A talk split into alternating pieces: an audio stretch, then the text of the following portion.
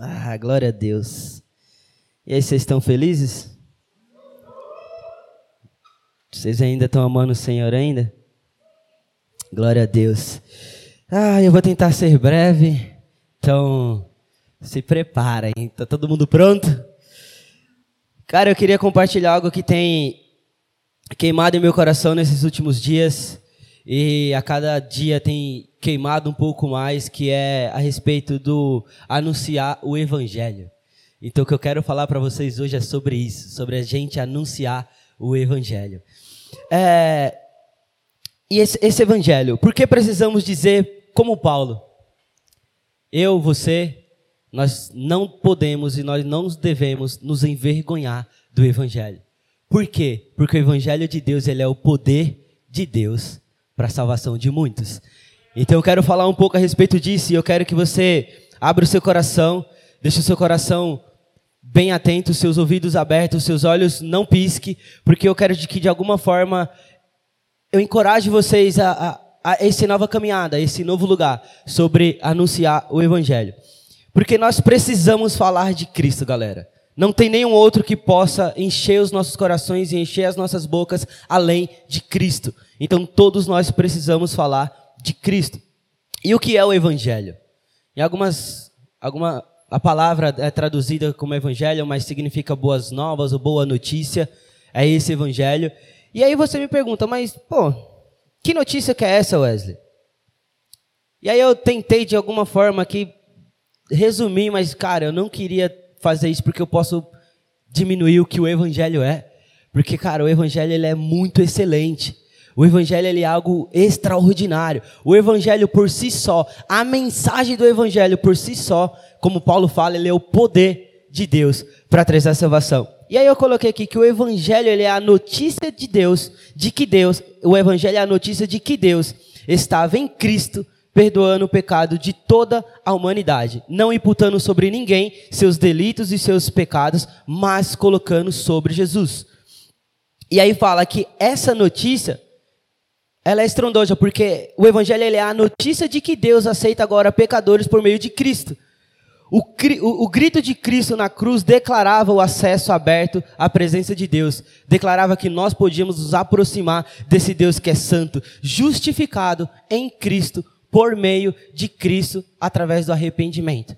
Então, nós nos arrependemos da nossa condição, nos aproximamos de Jesus, e através desse, desse ato de Deus de enviar o seu Filho, a gente é redimido, a gente é alcançado por graça. Não há nada que a gente possa fazer, não há nada que esteja ao nosso alcance para produzir a nossa própria salvação, mas tudo encontra-se em Jesus, na pessoa de Jesus. Eu queria já entrar aí, começar a ler com vocês o texto que o Senhor tem ministrado ao meu coração e tentar de alguma forma caminhar com vocês sobre ele. A Jenny está projetando ali, ó.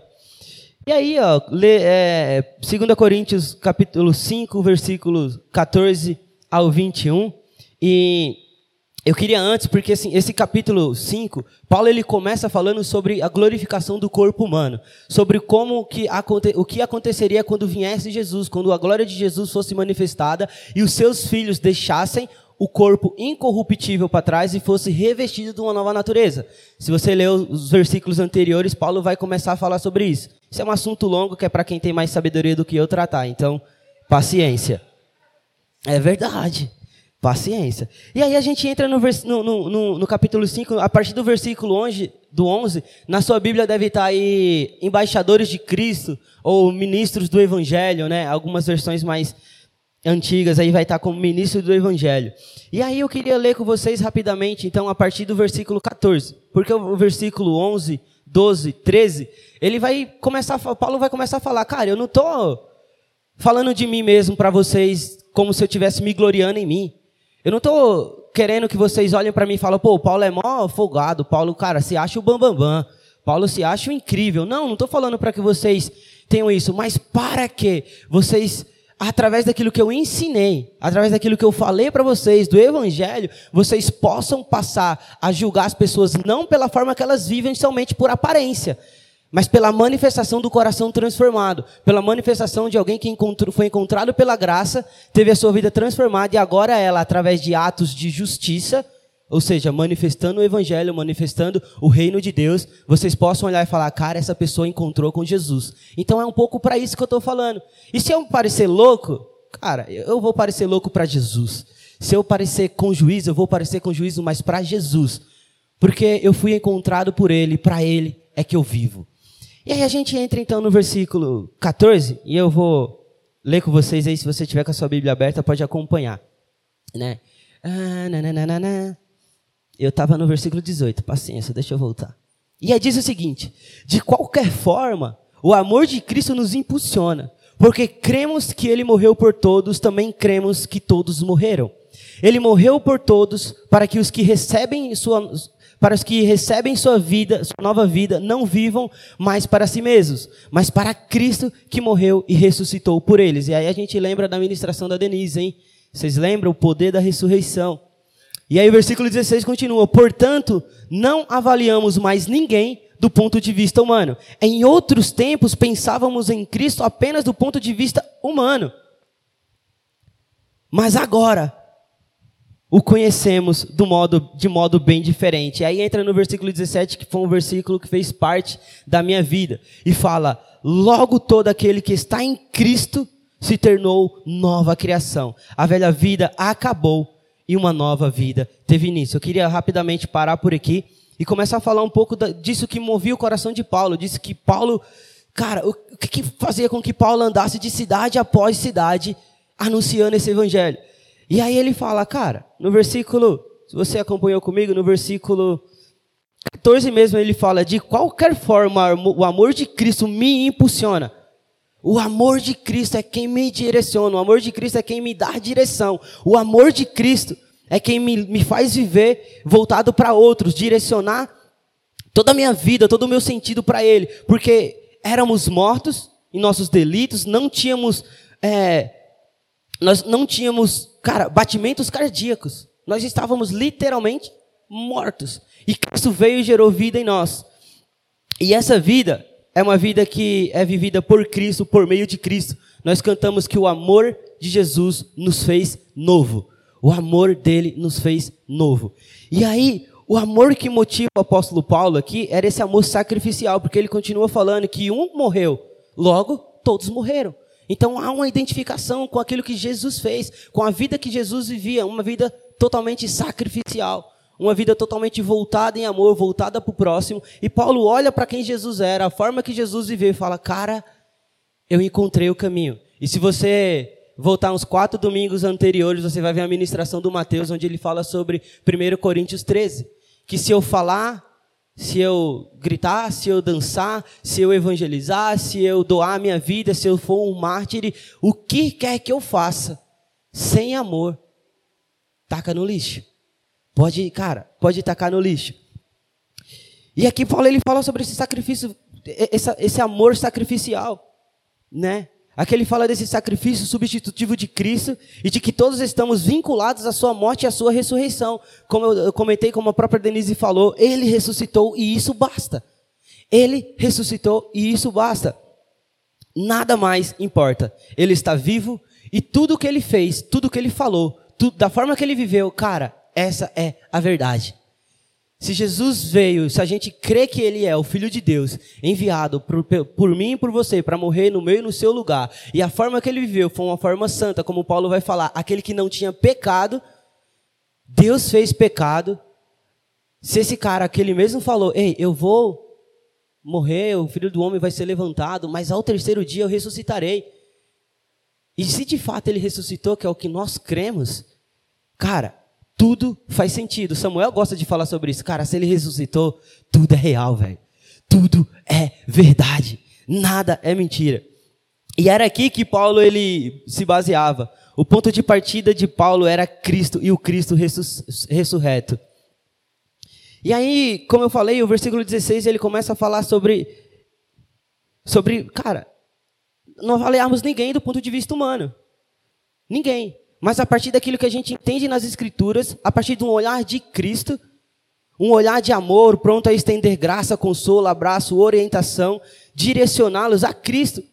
E nem considerar Cristo também do ponto de vista humano, porque, cara, como o próprio apóstolo Paulo, quando ele fala isso, eu, eu imagino, eu, Wes, imagino que Paulo tinha em mente, cara, Atos 9. Quando ele, na direção da cidade de Damasco, Jesus aparece em glória e fala: Paulo, Paulo, por que você me persegue? E ele se depara com a glória daquele Cristo quem ele estava perseguindo. Ele se depara com a majestade daquele Cristo que ele estava indo atrás, que ele estava matando vários seguidores, lançando na prisão. E aí Paulo fala, cara, a gente não deve mais olhar para Cristo de forma humana, somente do ponto da, e a perspectiva humana. Mas a gente tem que olhar para aquele que ressuscitou, aquele que está revestido de glória, de toda a autoridade, está sentado à direita, do, à direita de Deus. Esse é o Cristo ao qual a gente olha e fala, cara, eu vou te seguir, eu irei te seguir. Então é sobre esse Cristo. E é sobre essa mensagem que eu quero começar a falar para vocês. E aí, no versículo, a gente entra mais ou menos no versículo 17, que eu quero chegar no 18, que é onde eu começo a desenrolar um pouco mais da mensagem que Deus colocou no meu coração.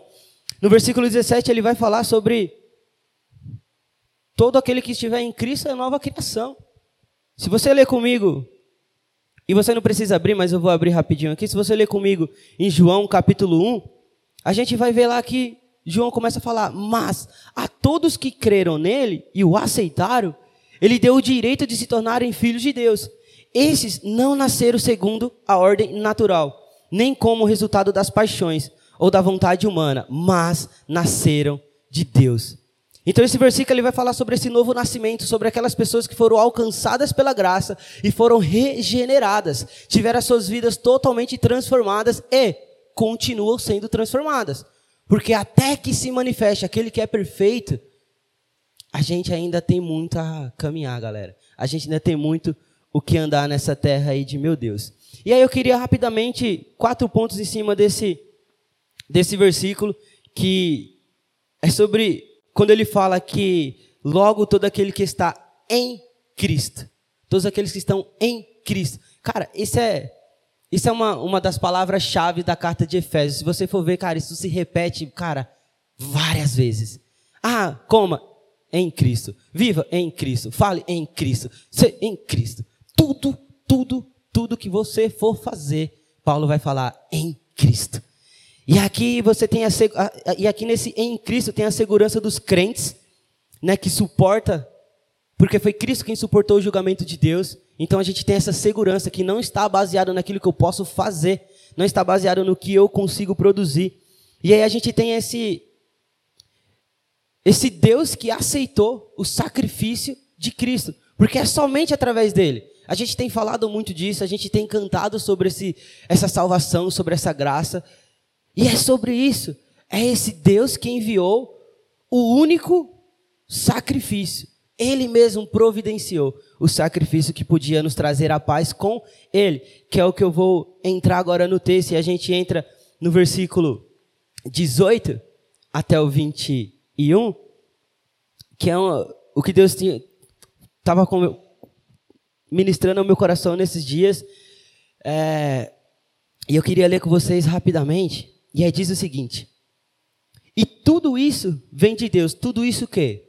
toda essa nova vida, toda essa transformação, tudo esse meu, não me gloriarei em mim, mas gloriarei em Cristo, naquilo que Cristo faz em mim, no meu coração regenerado por essa graça.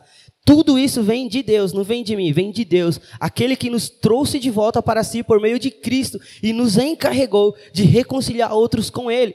Pois em Cristo, olha só, em Cristo, Deus estava reconciliando consigo o mundo, não levando mais em conta os pecados das pessoas.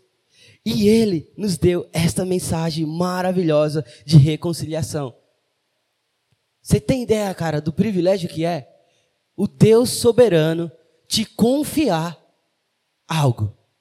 Te confiar algo.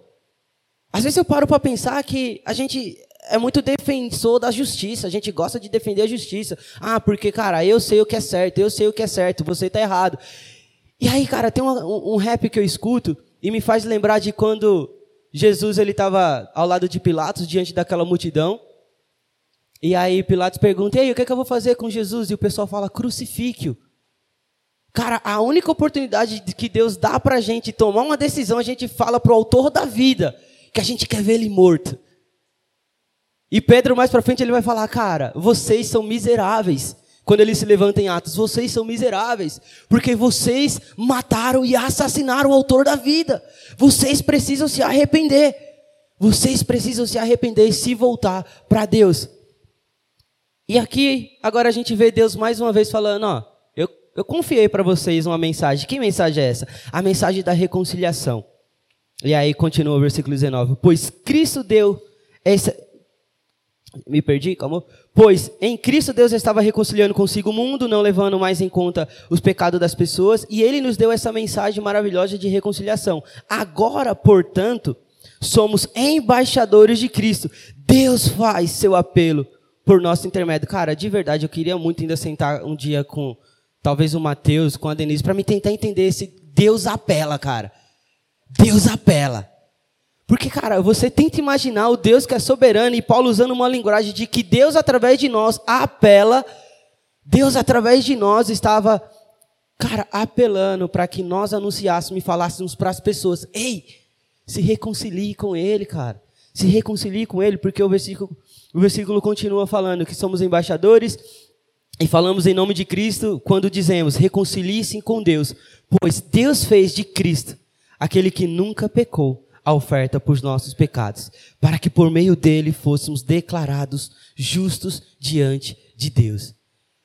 Aqui eu já quero, cara, dar um dar uma caminhada aí porque por favor, cara, dá uma olhada de vez em quando no Spotify, volta lá, ouve a ministração da Denise, porque o que eu quero de você hoje é que você parta desse lugar onde, cara, você já tem a consciência de que você é perdoado. Eu quero que você entenda que você já foi alcançado pela graça. Se você está aqui nesse lugar, eu creio que Jesus já te tocou de alguma forma. E você tem que ter essa mentalidade de que, cara, Jesus te perdoou, Jesus te perdoa e Jesus te perdoará. Você tem que ter essa mentalidade. Porque o que eu quero incentivar vocês aqui é para vocês não ficar parados, como a Denise falou, cara.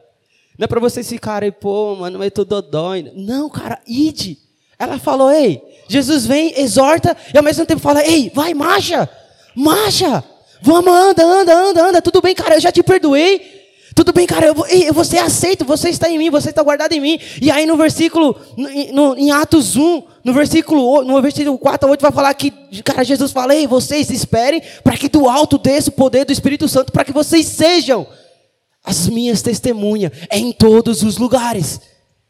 Em todos os lugares. Cara, eu creio que eu estou falando para pessoas que já sabem que é perdoadas por Deus. Eu creio que eu estou falando para pessoas que já sabem que você é perdoado não porque você faz alguma coisa, mas porque você, cara, foi reconciliado com Deus. Então é desse lugar que eu quero partir. Porque, cara, como eu falei, a minha mensagem hoje é sobre a gente ir, velho. É sobre a gente ir para as ruas, é sobre a gente atravessar a calçada da nossa porta e ir até o nosso vizinho. É pra gente, cara, chegar no nosso chefe ousadamente, cara. Recentemente eu tive a oportunidade de conversar com o meu chefe, olha que maravilha. Alguns conhecem ele, eu não vou nem falar o nome dele. Mas, cara, eu tive uma oportunidade porque ele, ele crê no Senhor, velho. Mas ele está afastado. Ele sabe quem Jesus é, mas ele está longe de, quem, de Jesus. E aí, pô, conversando com ele, sempre, né, falando. Aí chega um. Começou a, a rolar um assunto de que ele está começando a ir numa igreja que é uma Quiris, eu nem sei que igreja que é essa. E ele está indo nessa igreja. E aí, cara, eu tive a oportunidade de sair, fazer uma manutenção fora da minha empresa, e aí, sentado com ele no carro, eu olhei para a cara dele e falei, e aí, irmão? e aí? E aí ele já, eita, agora.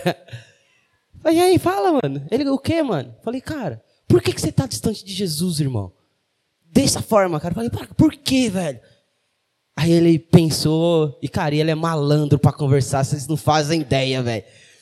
O menino tem seda nas palavras, ele se desliza de uma forma incrível, velho. E aí ele, ah, eu tô indo numa igreja aí e tal, né? Estamos caminhando. Eu falei, ei, volta, rebobina a fita. Eu falei, de igreja? Não, irmão. Eu não falei de igreja. Eu falei sobre Jesus, irmão. Aí ele, ah, mano, tô tentando, cara.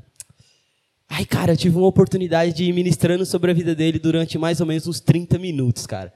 Conversando, trocando ideia e falando. E aí eu saí desse lugar e comecei a falar das minhas experiências. Falar sobre o que eu estava vivendo em Deus. Eu tinha acabado de voltar da campa dentro, olha só. Tava oh, no fire. E aí, cara, comecei a ministrar no coração dele. É sobre isso que eu quero falar um pouco. Sobre nós sairmos da nossa zona de conforto. Sair desse lugar onde eu não tenho nada para oferecer, sendo que você tem. E no livro do Porque Tá do Pleno Avivamento, o Leonardo Ravenhild, ele fala que nós precisamos de unção no púlpito e ação nos bancos. Cara, eu não tenho dúvidas de que quando o Mateus vem aqui pregar, a Denise vem pregar, o Mateus vem pregar, o Joe vem pregar, cara, eu não tenho dúvidas de que tem unção nesse lugar. Mas falta ação nos bancos. Falta movimentação nos bancos. Eu não quero dizer, ah, eu vou sentar nesse banco, eu vou ali, eu vou para cá. Não, cara. Eu quero que você, cara, seja ativo. Dentro da igreja e fora dela. Porque tanto nós precisamos de trabalhadores nesse lugar, como nós precisamos de trabalhadores lá fora, anunciando a mensagem de salvação. A mensagem que alcançou a minha vida, alcançou a sua vida, e pode alcançar e alcançará a vida do seu vizinho, a vida da pessoa que trabalha com você. Cara, eu estou tendo o privilégio de ministrar sobre duas pessoas lá no meu trabalho. E recentemente eu estava lá, e aí, cara, tava consertando um negócio, aí o Lucas passou, tem um rapaz que tá trabalhando com a gente lá faz um pouco tempo, e aí o Lucas, oh, é seu aniversário, né, mano? Aí eu falei, oh, é? Aí ele, é, eu falei, hum, eu quero orar por você, vem cá. E, cara, já catei ele, comecei a orar por ele. E aí ele já ficou meio, pô, velho. Mano, aí eu orei por ele, eu comecei a ministrar sobre a vida dele. Eu falei, cara, não sei se você conhece a Jesus, mas se você não conhecer, Cara, você tá perdido, irmão. Cara, eu tive essa ousadia de, cara, tentar chacoalhar a pessoa. E aí ele, pô, velho, eu já fui de igreja. Falei, ah, miserável. Cara, por que que tu saiu, irmão? Por que que tu tá fora da vida, parça? E eu tive então o privilégio de ministrar sobre a vida dele, e tenho tido o privilégio de ministrar sobre a vida do rapaz que eu até falei para vocês da última vez que eu orei. E cara, e esse desejo começou a incendiar no meu coração desde BH. Porque em BH, o Will ele trouxe uma ministração que marcou, cara, todo mundo. Que era sobre a gente receber um batismo de amor. Cara, como eu falei, o que motivava o apóstolo Paulo era, cara, saber que ele era amado por Jesus, saber que não tinha mais nada que ele pudesse fazer para ser amado mais ou para ser amado menos, mas ele se apoiou no único fato que ele sabia, que ele era amado. Que ele era amado. E, cara, eu tenho para mim que isso é a única coisa que faz com que eu possa amar alguém. Porque, cara, eu, eu me desprendo de mim, velho. Eu, tudo que eu tenho, cara, tá em Cristo. Ah, pô, mano, mas eu tô triste. Cara, eu tenho Jesus, mano.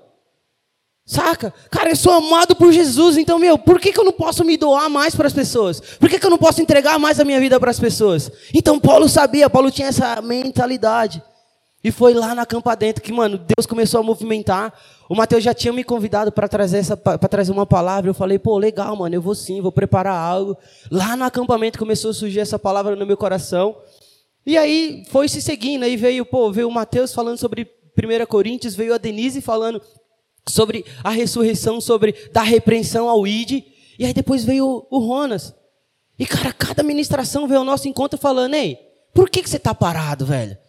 Por que, que você está parado e você não está compartilhando daquilo que tem moldado e transformado a sua vida? Por que, que você está parado?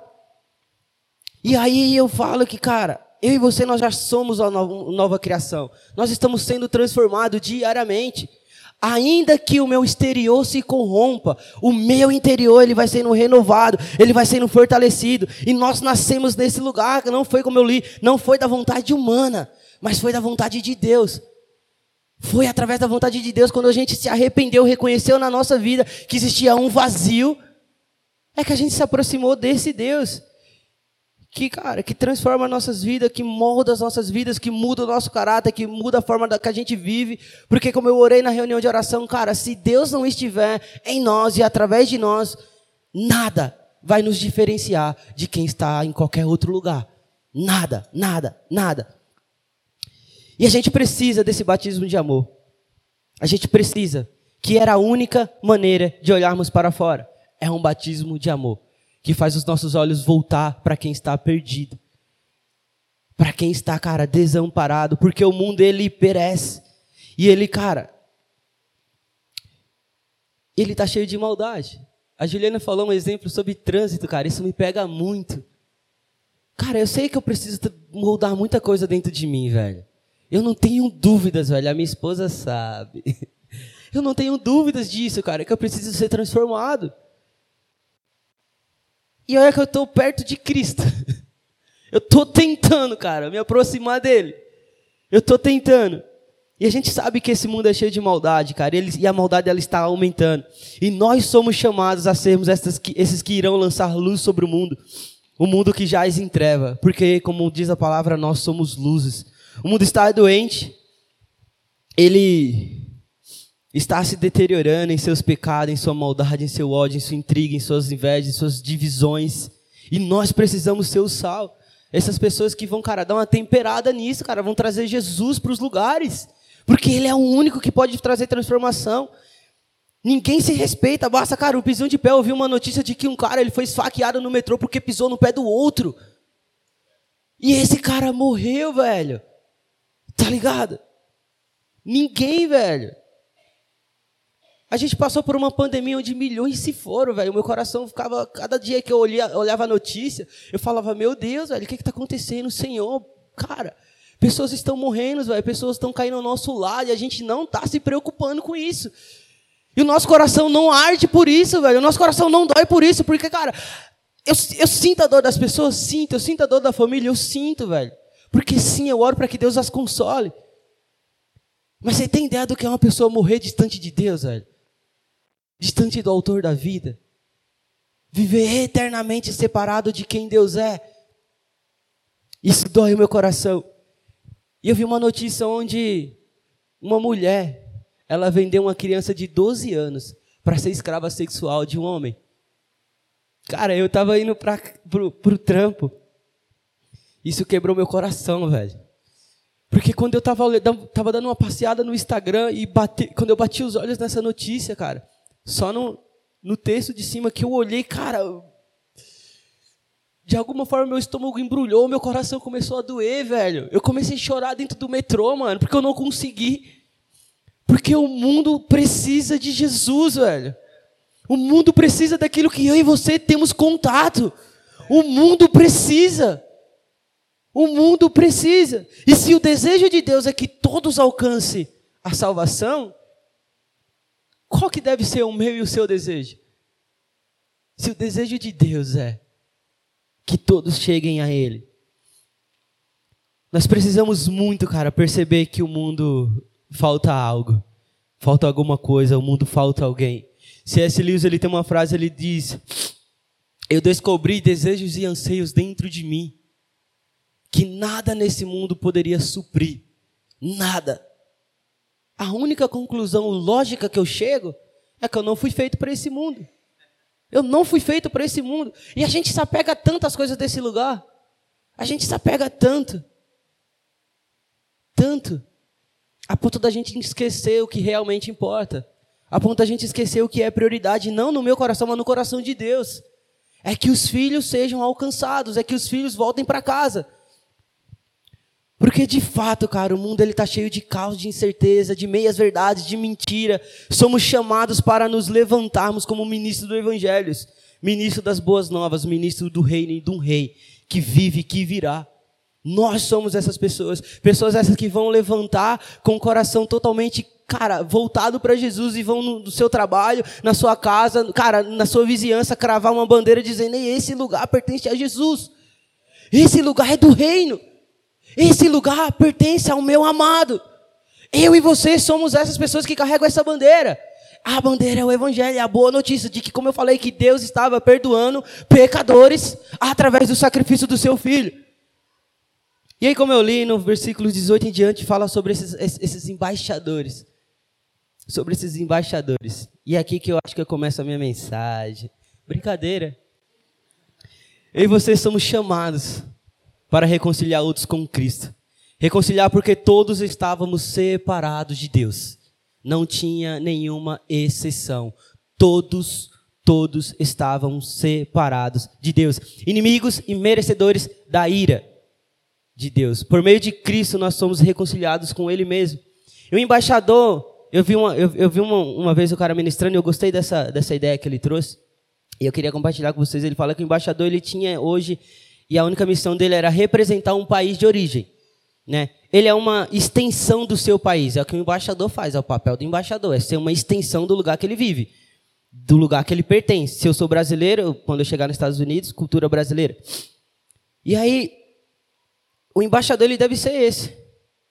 E aí, aí vocês sabemos que nós não pertencemos a esse mundo. Que nosso reino é celestial, que a minha e a sua morada não é aqui, ela é eterna. E quando Paulo fala sobre sermos embaixadores de Cristo, a gente está para representar alguém. A gente vive para representar alguém. E ainda que de formas imperfeitas, porque eu quero que vocês saiam daqui com, cara, vai do jeito que você tá, irmão. Vai do jeito que você tá, vai da forma que você tá, cara. Fala, Deus, eu sei, eu pequei, mas me perdoa, mas eu quero falar sobre o teu amor. Mas vai, mas vai.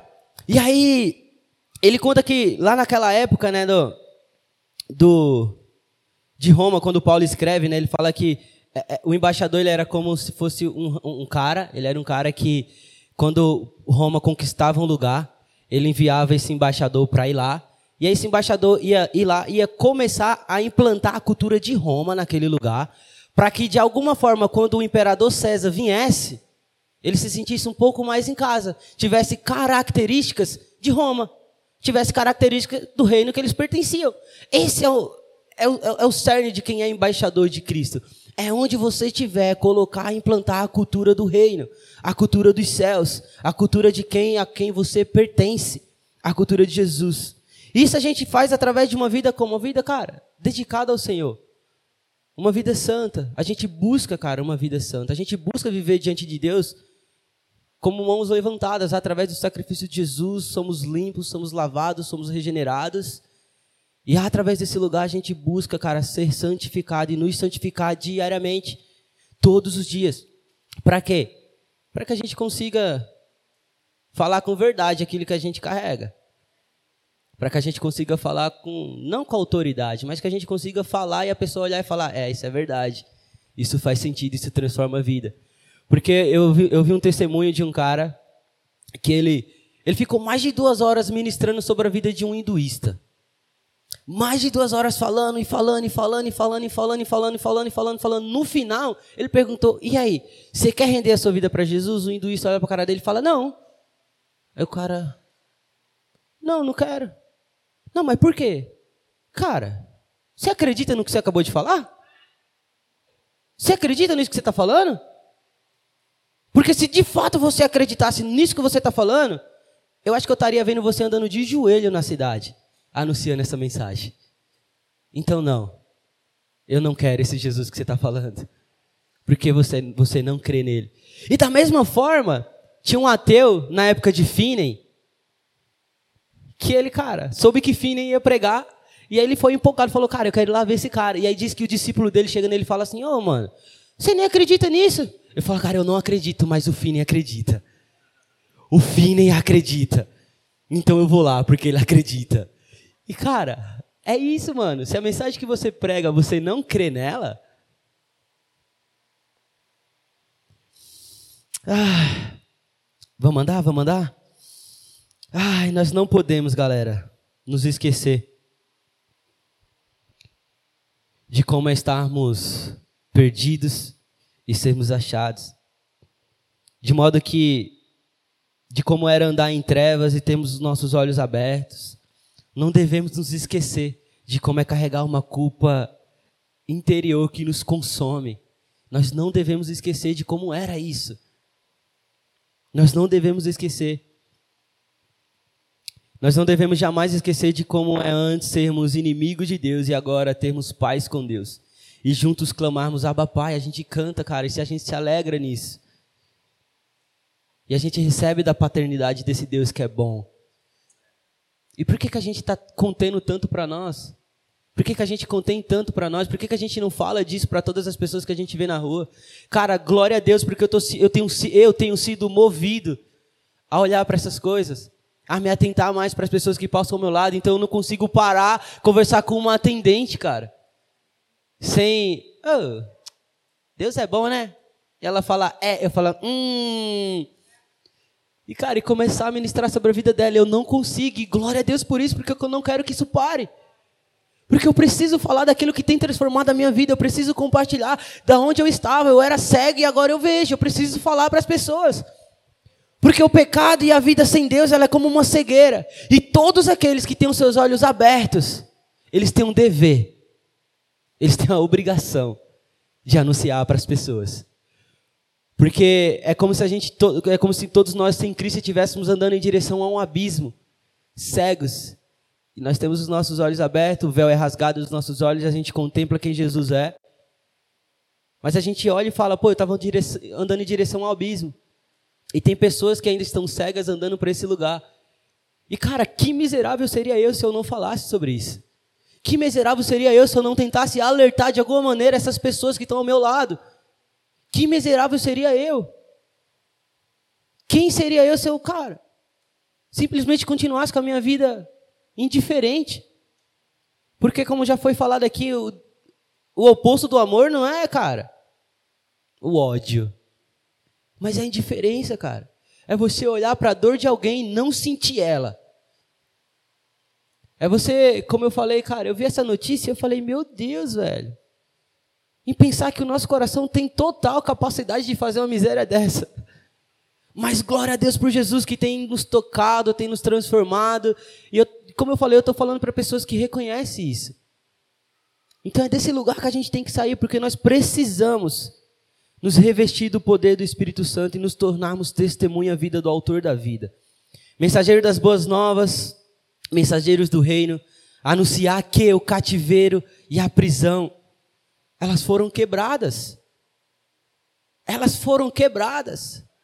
E a sensação é de como se as pessoas ainda tivessem com as correntes, mas a gente precisa andar nesse mundo falando: ei, não existe mais corrente, não existe mais prisão, não existe mais. Nós precisamos anunciar, nós precisamos ser esses que anunciam essa mensagem. Nós precisamos ir. Nós precisamos olhar para Cristo, ver os nossos pecados sobre Ele, lamentarmos, nos arrependemos e correr para Ele, sim. Clamamos por um revestimento do Espírito, com certeza. Mas precisamos ir. Mas nós precisamos ir e anunciar essa mensagem. Nós precisamos anunciar essa mensagem. Tem um texto em Romanos, capítulo 10, no versículo 13 e 15. A Jane vai dar uma projetada aí que fala o seguinte, olha, lê comigo. Olha lá, ó. Pois todo aquele que invocar o nome do Senhor será salvo. Mas como poderão invocá-lo se não creram nele? E como crerão nele se jamais tiverem ouvido a seu respeito? Como ouvirão a seu respeito se ninguém lhes falar? e como alguém falará se não for enviado? A gente aprendeu com a Denise que a gente já foi o que? Enviado. A gente já foi enviado. A gente não vai ser enviado. A gente não vai ser enviado. Cara, a gente já foi enviado. Se você creu em Cristo, você entrou nessa família, você já foi enviado. E aí ele continua: Como são belos os pés dos mensageiros que trazem boas novas. Como são belos os pés do que trazem boas novas. Porque essa notícia é que fazem com que os nossos pés sejam belos. É essa notícia que faz com que a nossa vida seja bela. E aí você me pergunta, pô, Wes, cara, você falou bastante coisa, mano. E aí, o que, que eu faço com isso, cara? Você precisa sair daqui com o sentimento de que, cara, sem Cristo, de fato, todo mundo lá fora, ou todo mundo sem Cristo está perecendo. Todo mundo sem Cristo está, cara, definhando, a sua vida está se deteriorando. Sem Cristo.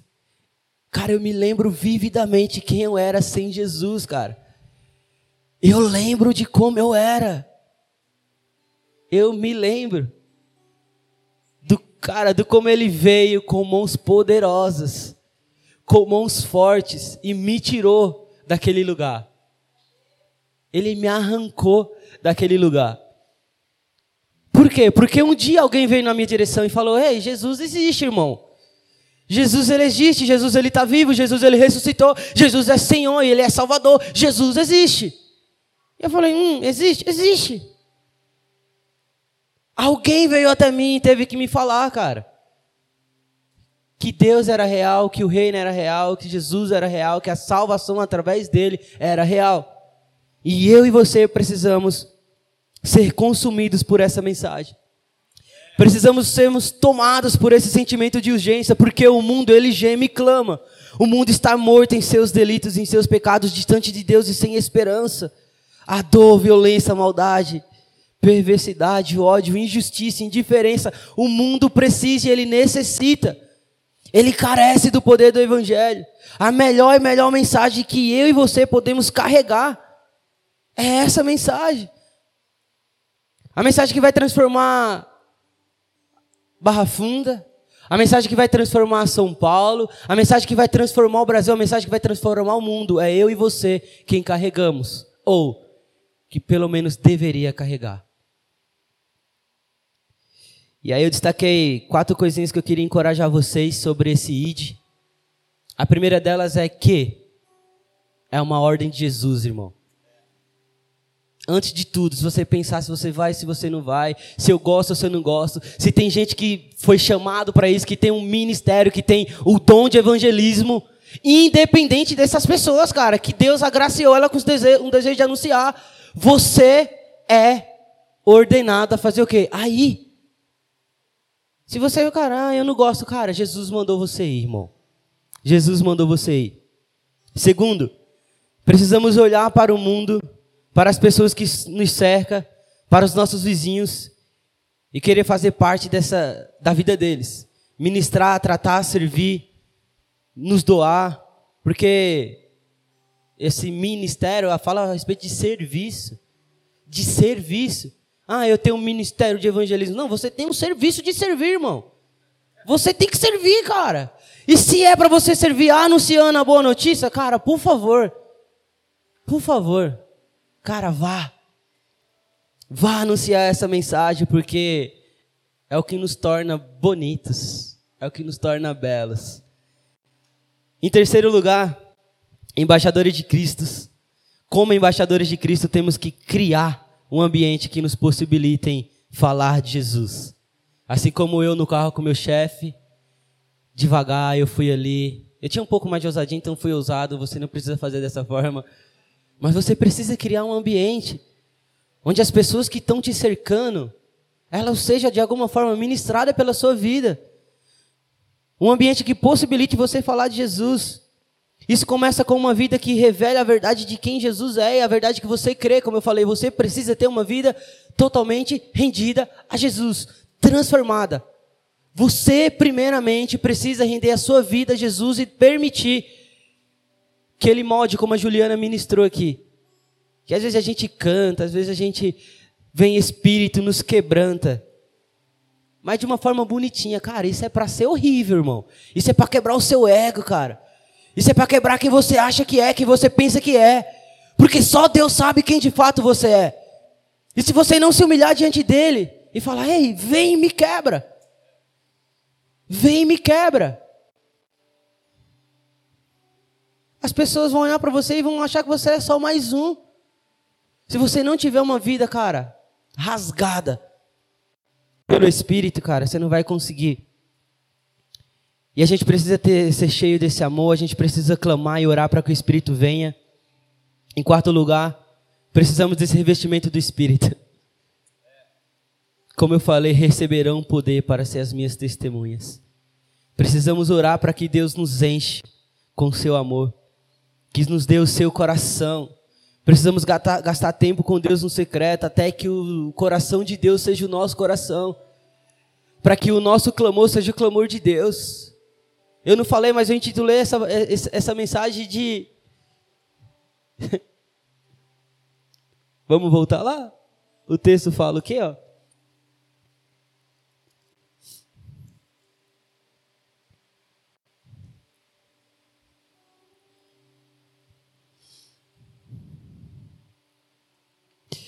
O apelo que Deus faz, mas o título da minha mensagem é o apelo dos céus. Porque, cara, se diante de Deus há mais alegria por um pecador que se arrepende, qual que seria o coração de Deus a não ser ver todos os seus filhos, toda a sua criação voltada para Ele? Porque nós fomos criados nele, por Ele, para Ele. Agostinho falava que, cara, o meu coração Ele foi feito para o Senhor e ele só vai descansar enquanto descansar no Senhor. E aí eu queria dizer que não há espaço para o medo.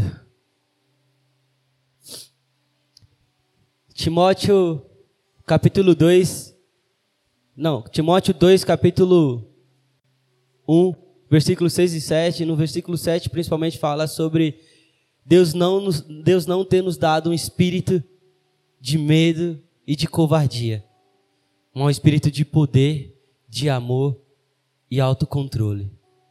Nós precisamos ser revestidos desse espírito que ordena e orienta as nossas vidas, que nos direciona, que molda quem eu sou, que transforma quem eu sou, que lança fora todo medo.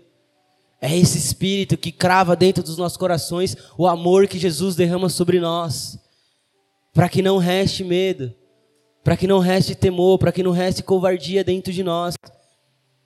Porque, cara, Jesus, ele quer ser encontrado através da sua vida e da minha vida. Jesus, ele quer ser encontrado por pessoas e é através de mim e de você. Ele quer tocar pessoas, ele quer abraçar pessoas. Ele quer curar e ele quer amar pessoas. E para isso ele precisa de pessoas. Ele precisa de mim e de você. Indo por esse mundo afora, indo na minha vizinhança, indo no meu trabalho, se importando com a vida das pessoas, querendo fazer parte da vida delas, tentando mostrar que existe algo melhor e mais excelente, porque de fato, galera, existe. Você e eu temos experimentado isso. E Deus ele está desejoso que através de nós ele possa olhar para alguém Olhar para alguém que está com fome e falar: Ei, eu conheço o pão da vida. Olhar para alguém que está com sede e falar: Ei, eu conheço aquele que é a fonte de, de água inesgotável. Olhar para aquele que está sem direção e falar: Ei, eu conheço o caminho. Olhar para aquele que está em mentira e falar: Ei, eu conheço a verdade. Olhar para aquele que não sabe para onde ir, não sabe, cara, que direção, não sabe falar: Ei, ele é a porta, velho, ele é tudo. Ele é tudo. Você precisa olhar para as pessoas, fazer parte da vida delas, permitir que Deus toque o seu coração e coloque dentro de você um desejo, cara, por elas, um amor por elas. E eu encerro com o último versículo. Eu queria pedir para vocês ficarem de pé, porque eu quero orar sobre isso.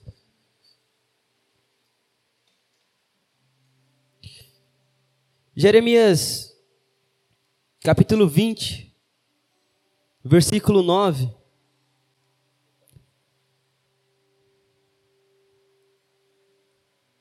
Jeremias se encontra num dilema, onde ele ficava pensando, falando: Cara, será que eu devo compartilhar? Será que eu devo anunciar a mensagem do Senhor? Será que eu devo compartilhar sobre quem Deus é, as palavras que Ele tem colocado em mim? Ele se encontra nesse lugar. E ele fala: Pô, mas é só perseguição que eu recebo. Ele fala: Pô, mano, mas eu tento fazer, mas cara, é só pessoas más que levantam contra mim. Eu tento falar a verdade, as pessoas me rejeitam. Eu tento tratar elas com amor, mas elas me tratam com indiferença. E aí ele fala: Mas, se digo que nunca mais mencionarei o Senhor, nem falarei em seu nome, a sua palavra arde como fogo em meu coração, é como fogo em meus ossos, e eu estou cansado de tentar contê-la. É impossível. Eu quero orar por isso, eu quero orar para que você não contenha isso no seu coração. Eu quero orar para que você não contenha o que Deus tem feito na sua vida para você. Eu quero orar para que, cara, que você seja como Jeremias, consumido até o fogo em seus ossos. Para que você não consiga, cara, passar batido de ninguém. De ninguém, cara. Porque como eu estava falando sobre como o mundo está um caos, sobre essas perdas, sobre essas mortes, cara, sexta-feira caiu um helicóptero na rua do meu trampo, mano. Um pedaço do helicóptero em cima do nosso prédio, tá ligado? Poderia ter caído na nossa cabeça. Mas o fato, cara, e o que mais pegou e quebrou meu coração foi que tinha quatro vítimas. E eu fiquei pensando, cara, pô, eu sinto pela, pela dor que a família vai passar, velho. Eu sinto porque, cara, tem um filho ali que tem uma mãe, ou um pai que tem um filho que espera ele em casa, alguém que espera, a sua esposa que espera alguém chegar. E aí, como eu estava com essa mensagem no meu coração, eu pensei, cara, essa pessoa conhecia Cristo? Essa pessoa conheceu a Jesus? Essa pessoa teve um encontro com a graça?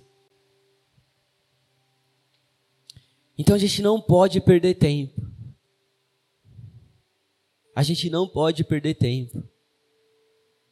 Porque sim, os dias são maus. Porque sim, existe maldade no mundo. Mas eu e você somos chamados a sermos embaixadores. Aqueles que vão implantar uma cultura que não é desse mundo. Uma cultura que é celestial, uma cultura que é do reino. Uma cultura que manifesta o caráter do nosso Deus, que é santo, que é justo, que é bom, que é amoroso, que é perdoador, que é gracioso. Um Deus que não pôde se conter em si e se compartilhou conosco. Compartilhou da sua vida conosco, compartilha diariamente, e tenho muitos ainda que não têm isso. Deus, eu quero pedir para que o Senhor queime os nossos corações, Deus.